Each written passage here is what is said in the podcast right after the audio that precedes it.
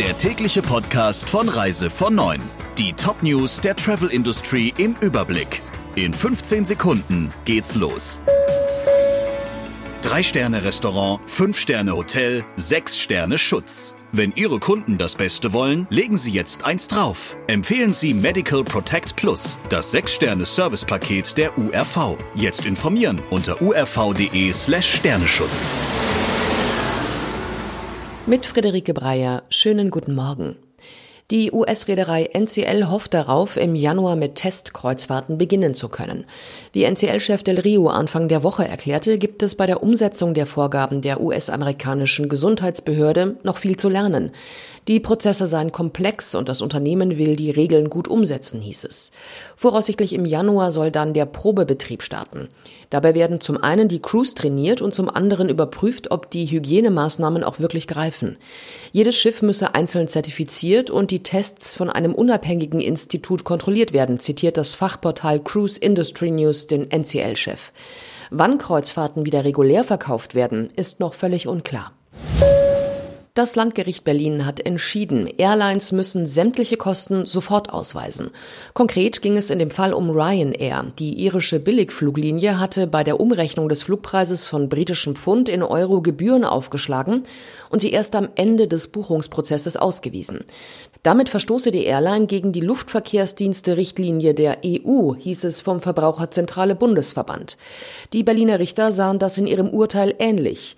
Ryanair hatte die Umrechnung demnach dazu genutzt, die Kunden mit Zusatzkosten zu belasten, die einem Preisaufschlag von mehr als sechs Prozent entsprachen. Das Urteil ist noch nicht rechtskräftig. Die Lufthansa hat einen neuen Leiter des Finanzressorts. Der gebürtige Niederländer Remco Steenbergen übernimmt zum Jahreswechsel den Posten.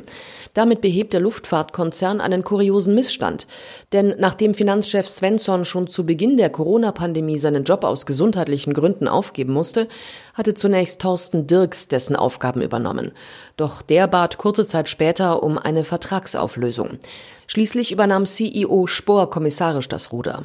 Zu Steenbergens Aufgaben gehören neben der aktuellen Sicherung der Liquidität auch die Rückzahlung der Staatshilfen. Denn die Zinsen steigen im Laufe der Jahre auf rund 10 Prozent an und belasten damit die Lufthansa-Bilanz stark. Für die Schulden von derzeit 9 Milliarden Euro müssen deshalb andere Finanzierungsmöglichkeiten am Kapitalmarkt gefunden werden. Ab Dezember will Chile seine Grenzen für Urlauber öffnen, unabhängig vom Infektionsgeschehen im Herkunftsland. Die Einreise ist nur über den internationalen Flughafen der Hauptstadt Santiago möglich, mit einem negativen PCR-Test im Gepäck, der nicht älter als 72 Stunden sein darf. Außerdem müssen Touristen ein Formular zum Gesundheitszustand ausfüllen und ihre genauen Reisepläne im Land angeben. Eine Quarantäne ist nicht mehr vorgesehen, aber die Wege der Touristen müssen in den zwei Wochen nach der Ankunft für das Gesundheitsministerium nachvollziehbar sein. Das Auswärtige Amt warnt vor Reisen nach Chile. Das Land verzeichnet bislang mehr als 500.000 Corona-Fälle und 14.600 Tote. Wenn es nach Greenpeace geht, dann sollte es keine Subventionen mehr für den Luftverkehr geben. Denn so könnten pro Jahr rund 46 Milliarden Euro eingespart und die Treibhausgasemissionen um nahezu 100 Millionen Tonnen verringert werden. Das zeigt eine Studie, die das Forum Ökologisch-Soziale Marktwirtschaft im Auftrag der Umweltorganisation durchgeführt hat.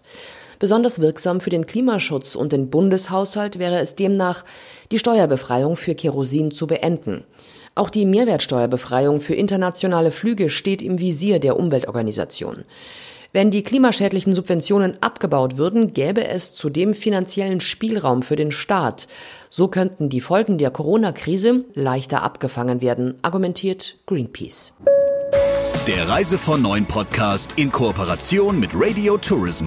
Mehr News aus der Travel Industry finden Sie auf reisevon und in unserem täglichen kostenlosen Newsletter.